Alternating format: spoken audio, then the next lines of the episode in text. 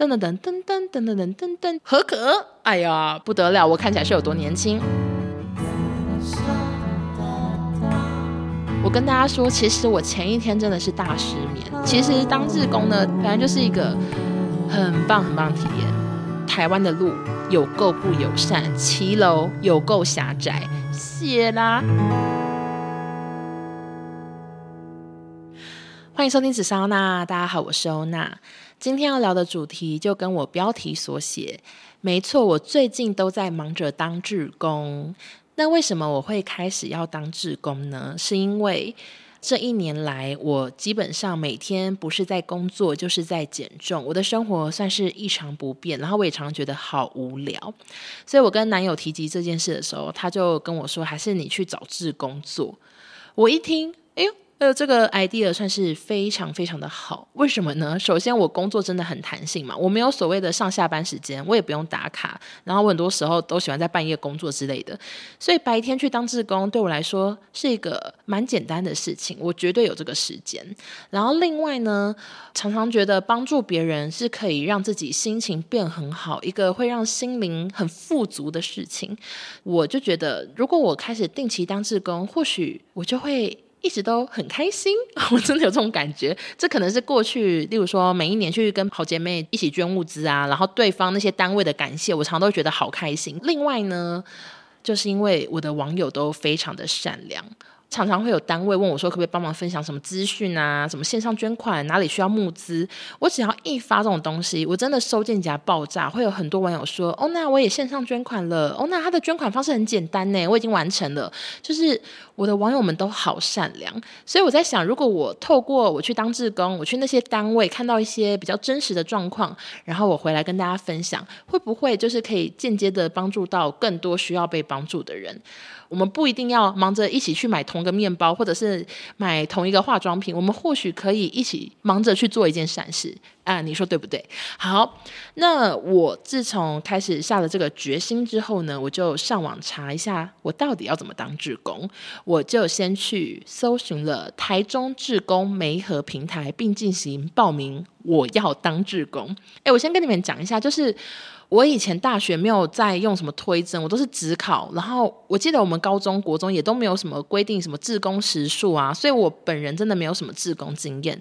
我只有国中的时候加入一个社团，然后它是叫爱心社哦，很另类。然后他就是去坛子的一个单位，然后就陪身心障碍者玩游戏啊什么的。我就只记得这个。然后那时候好像有拿到一些奖状，可是我根本不记得详细是哪个单位，或者是我到底做了什么事。好像玩叠叠乐，就大概这样。那我跟你们讲一下。到底要怎么报名？报名呢？你必须填一些基本资料，像是啊，你几岁啊，然后什么学历啊，叭叭叭。然后另外有一个是写说你的擅长语言，那他列了非常多，就是国文、英文、德文、韩文、葡萄牙文、印尼文、印尼文、台语、西班牙语、日语、意大利语、土耳其、越南、客语、法语、俄语、阿拉伯语、泰语，其他就是他列了非常多语言。然后我只敢填国文跟英文，因为我台语也超烂。然后我光是在报名的时候，我就觉得小受挫，想说我真的是。怎么什么都不会？我只会国文跟英文。然后接下来呢，它还有一个必填是你的兴趣活动类型，就是因为这个媒合平台，它有非常多单位在招募志工，那大家的需求更不一样。我有看到有一些只是帮一些你知道公益协会可能包装，你可能不会接触到人，或者是我有看到一些是呃帮忙跟老人送三餐呐、之类的。然后很多都是在偏乡，因为我是在台中嘛，所以很多都是在台中。一些我从来没去过的地方。接下来那个兴趣活动类型，它有什么呢？它有社会福利、警政、消防、环境环保、行政服务、文化教育、卫生保健、社区服务、校园公共、动物保护跟技术服务。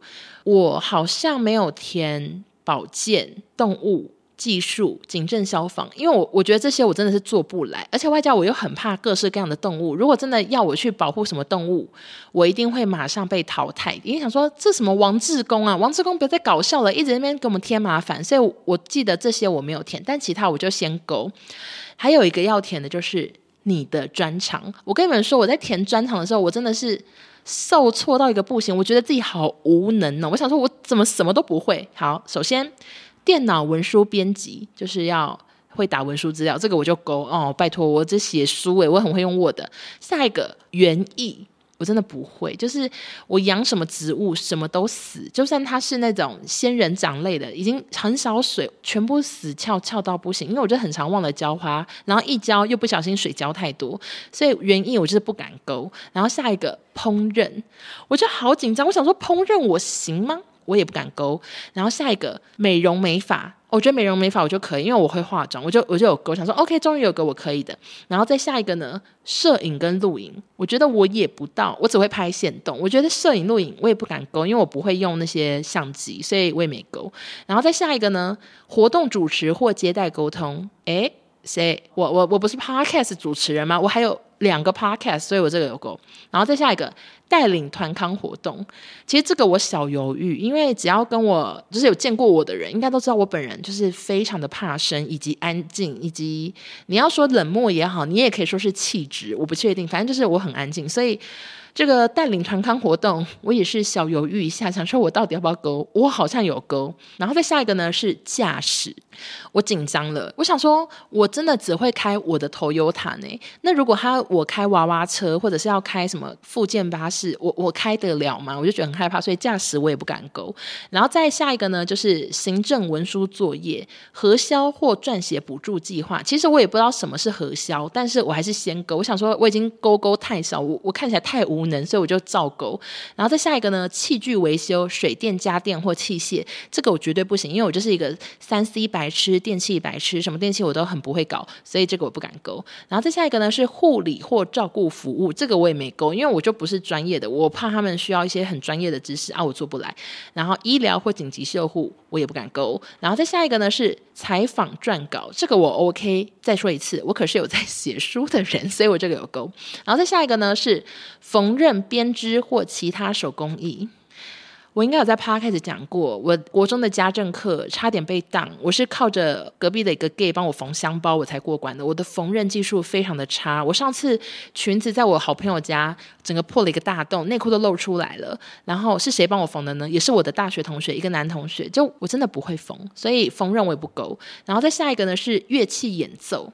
乐器演奏，我只会弹钢琴，然后我只会弹噔噔噔噔噔噔噔噔噔噔，就最简单的，还有噔噔噔噔噔噔噔噔噔噔，就带这两首歌，这是我唯一记得的，其他我都不会，所以乐器我也不敢勾。反正专长方面，我就是只勾了呃一二三四，可能五个吧，然后我就觉得自己。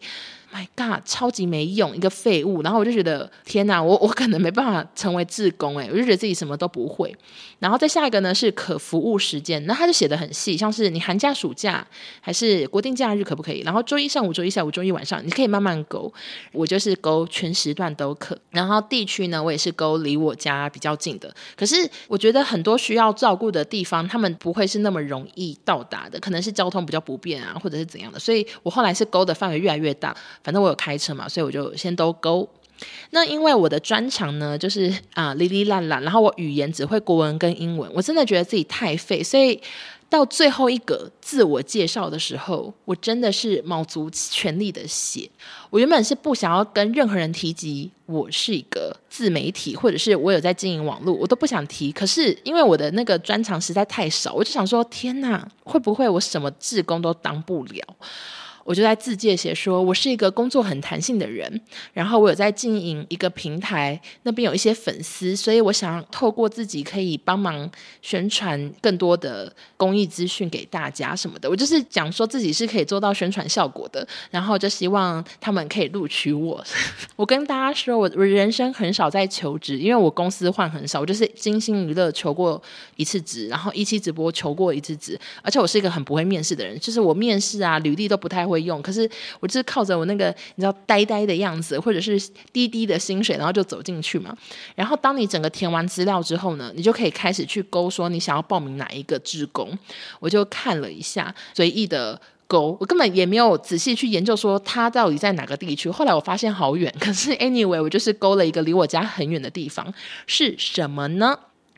我决定去连心园的温馨公益空间当志工。然后这个温馨公益空间呢，它是今年四月才在台中开幕的。然后它主要就是在服务身心障碍者。它大概有三层楼吧，一楼是例如说有卖身心障碍者制作的香皂啊，或者是一些爱心商品，可以帮助他们。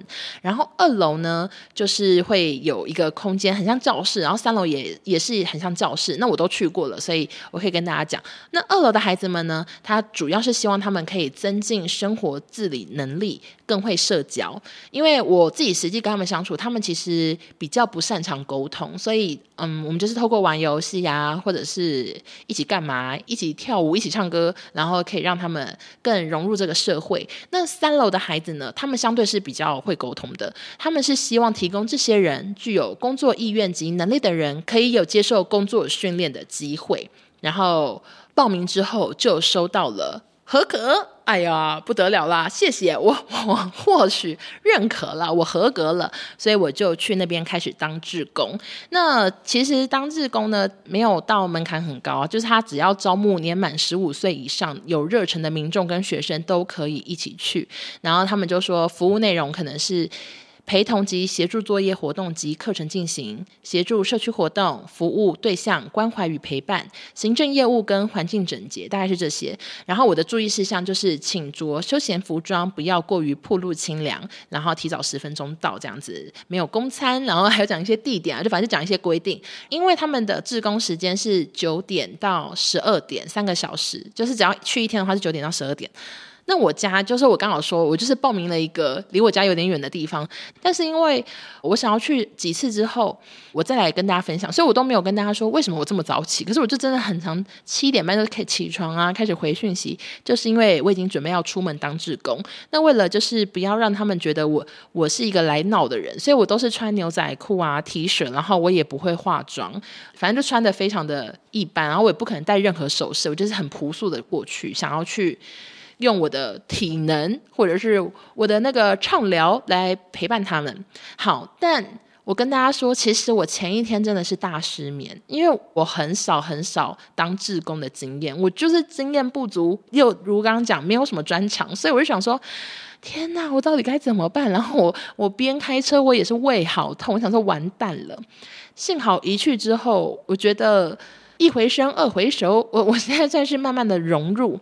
好，那我一开始做什么事情？哎，我跟你讲，我这自己会非常的琐碎，因为我真的做了很多琐碎的事情。我一开始呢，我是在二楼帮忙。他们其实可能都二十几岁，可是他们身心的状况导致他们可能没办法沟通，甚至没办法跟你聊天啊什么的。所以我一开始是在做一些手工艺，就是我我在做手工艺。他们希望他可以培养他们一些能力嘛，所以他们做了很多就是不可食用这四个字的小贴纸。我就是一直把这些小贴纸先剪成长条形，然后再提供给孩子，让他们剪成小小颗小颗的不可食用、不可食用、不可食用的小贴纸。我真的算不出来我到底剪多少纸诶。反正我那天剪完，我食指很痛，就是我真的毛起来狂剪，就就就就就剪剪剪剪，然后我剪到食指是红的。然后另外还有做一件事情，就是因为他们之后要去义卖，所以他们有做一些，例如说价格的板子啊，或者是他们一些画的图啊什么的。然后我就是把他们沿着白边剪下来，然后护背，然后再剪护背。所以啊，大家，我当志工还学到了一个技能，我会用护背机了。我以前完全没用过护背机，我就是觉得，哎。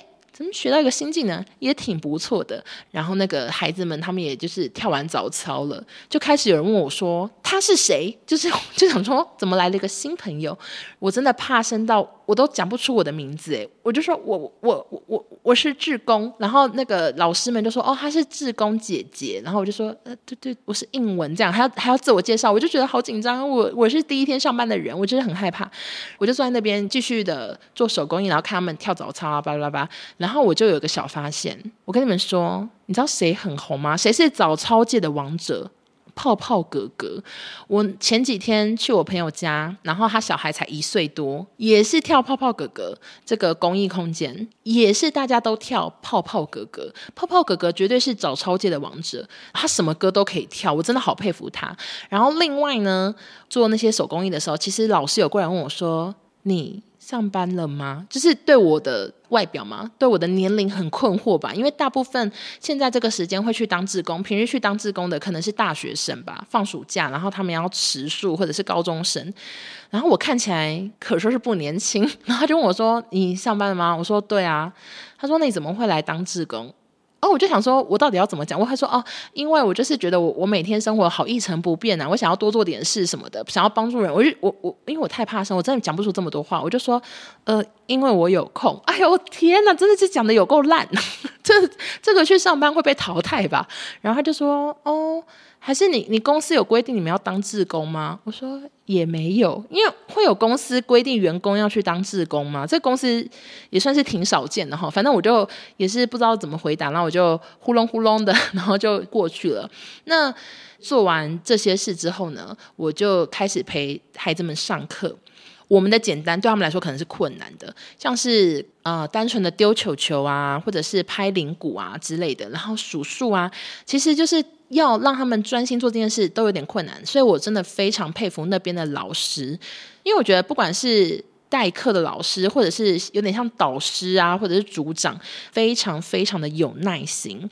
他们呢，就是随时都会注意孩子有没有这个偷偷跑走啊，然后上厕所一定会陪同。另外，我也对二楼的那些孩子有了很多认识，我发现他们都是。可能不擅长沟通，可是他们对某些事情都特别特别的专注。像是有一个人，他真的疯狂的一直看着一条橡皮筋，然后那条橡皮筋有够小的，一直掉到地上，他都永远找得到。我觉得他很厉害。然后另外一个人呢，他是一直很关心外面的天气，他一直跟我说。外面下雨了，老师，外面下雨了，我就一直不断的重复跟他说：“对啊，你有带伞吗？”就是，我就觉得他们都有各自关注的点。然后有一个印象最深的是，他最关注的东西就是时钟。他关注的程度是，如果今天我们要他做一些动作，一些简单的举手啊，或者是坐下、站起来之类的动作，他不跟着做的话，老师他们只要说：“诶，那这样我要把时钟转过去了。”那个孩子他就会很激动，说：“不行不行！”然后他就非常非常的在乎时钟。我原本。完全没有发现，可是当我坐在那里的时候，我发现他一直在看我手表，想说，嗯，他是喜欢亮亮的东西吗？后来才发现，哦，原来他对于时钟是相当的敏感诶，他真的好 care 现在几点。这个呢，就是我第一次去的感觉，因为那天其实大概就是做手工艺，以及就是跟他们一起上课，然后没有做什么体力活，外加这些孩子也比较不擅长沟通，所以我也没跟他们讲到什么话，我就是很像一个安静的新人吧，然后默默的在旁边，可能帮他们捡球球，或者是提醒他们手要举起来哟，手要放下来喽，手往外伸哦，就是一些简单的肢体动作。我去完之后就觉得，嗯，就是我蛮喜欢。能帮助人的感觉。我记得我那天离开的时候，他们也有问说：“英文你要时数卡吗？”其实我真的不知道现在时数卡要干嘛诶，然后我就说不用，因为我真的只是来这里，可是我没有要算时数，我不知道我的时数卡要拿去给谁看。毕竟我没有公司，我也不是学生，我就说不用，然后我就潇洒的离去。那我跟大家分享一下，我其他天去的时候又发生了什么事情。我记得我第一天去呢，那天是我跟另外一个学生，然后我后来去变成三个，就是我跟一个男学生，还有一个算是大姐这样子，三个人。那我对这个男学生印象很深的原因，是因为其实我看他的穿着，我觉得他很像很奇花的人，就是他看起来实在是会打扮啊，然后有点偏韩系，然后穿衬衫，很不像会出现在这里的人。然后呢，我后来发现。他好像超常来，就是他每个学生都认识他，都说哥哥来了什么的。然后我又隐约的听到他才八十九年次，我想说这么小，然后怎么那么乖？然后他也很照顾大家，像是有些人行动不方便，他就会立刻去帮忙找轮椅啊，或者是他也都知道每个人喜欢什么歌啊，然后什么名字啊，我就觉得这个弟弟印象挺深的。然后这一天我又发生什么事情？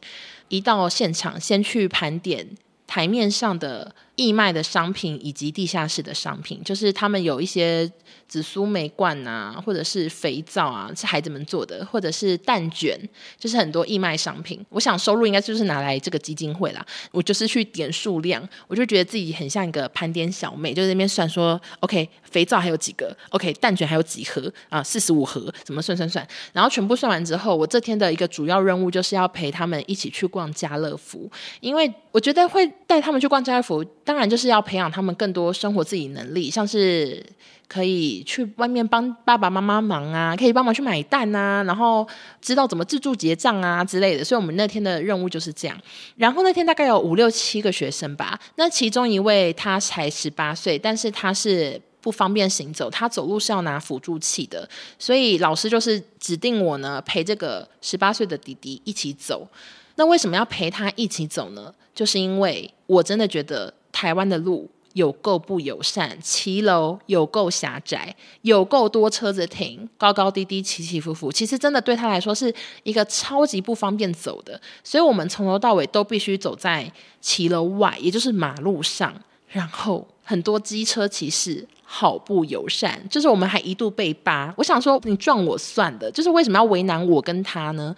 我都已经整个肉身在外面，然后我要保护他，因为他真的走路也比较慢，然后机车其实还要扒，我就觉得。台湾的路好不友善，所以大家如果你们以后在路上看到一票人，他们只不过是要去逛个家乐福，培养一下生活自理能力，希望大家可以骑慢一点，然后多多注意，就是给他们更多的空间。就是顺便也骂一下，因为今天一直觉得说我是要不要被车撞死这样，然后我就是陪那个弟弟走。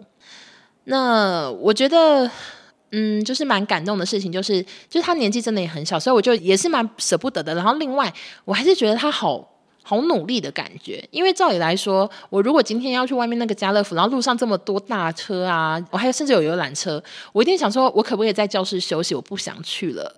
而且可能会有一些眼光在看你，我一定压力很大。但是他真的从到我旁边，我说你需要帮忙吗？或者是有一些坡啊，我要扶他，他也都觉得说不需要，不需要。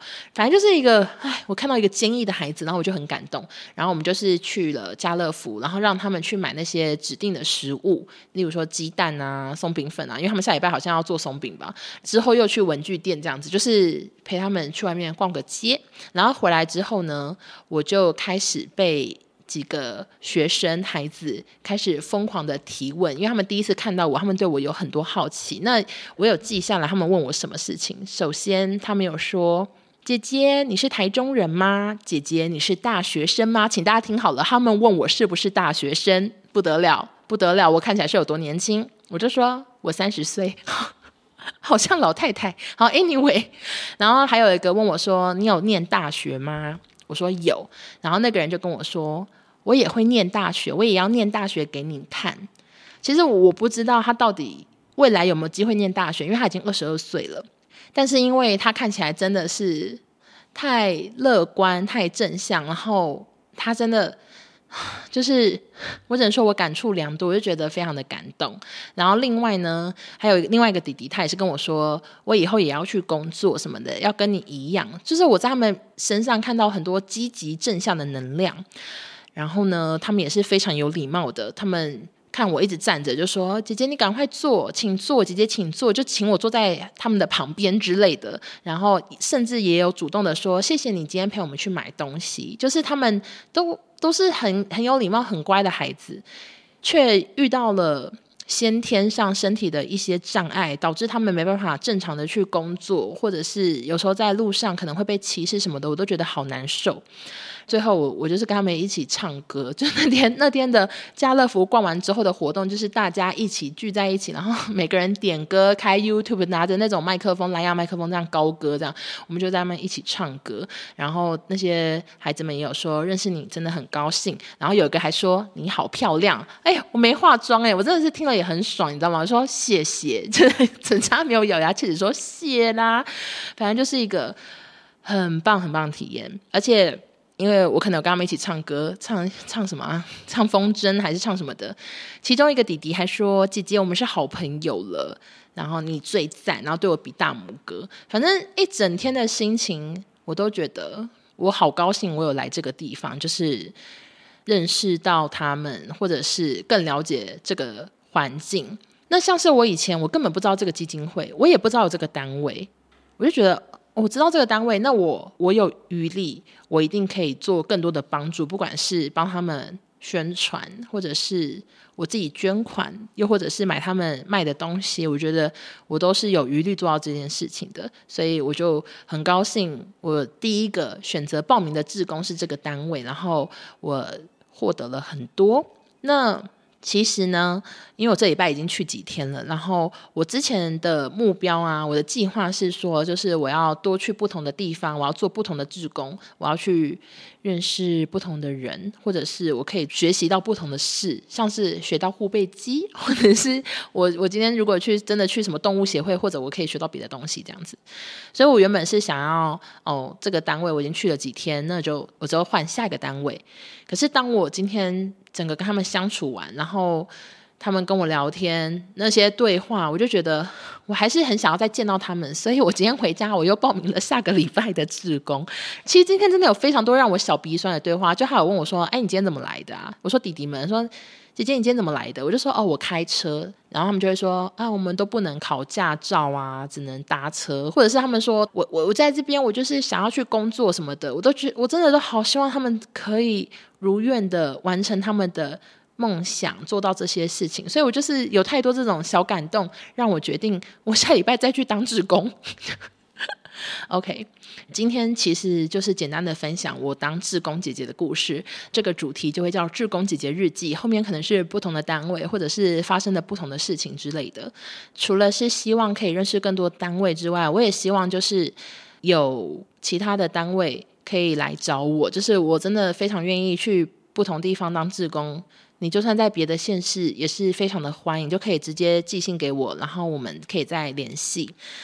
总之，我之后会持续的做这件事情。那如果大家对当志工有兴趣的话，也可以上网去找媒合平台自己去报名，或者是你们单纯想要帮助我今天讲的这个单位，想要让这些孩子们有更多的机会的话，也可以去连心园的官网去搜寻看看，或者是你们可以直接到店里去买东西。那些货品我可是有帮忙盘点过的哦，大家可以去买蛋卷，它蛋卷有一些配米啊，或者是很多肥皂，然后紫苏梅配米的。礼盒、蛋卷礼盒，就是有各式各样的礼盒，大家可以去看一下。台中的朋友，Go Go Go，好不好？在那个复兴路几段？我看一下，复兴路二段一百四十九之四号，在台中市的南区，有兴趣的朋友都可以去哦。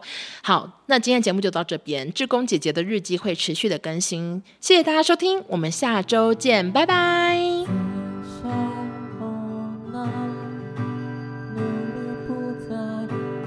就是他看起来实在是会打扮啊，然后有点偏韩韩韩流吗？什么韩流啦，有点偏韩系，然后穿衬衫，然后哎，他不要太多然后了。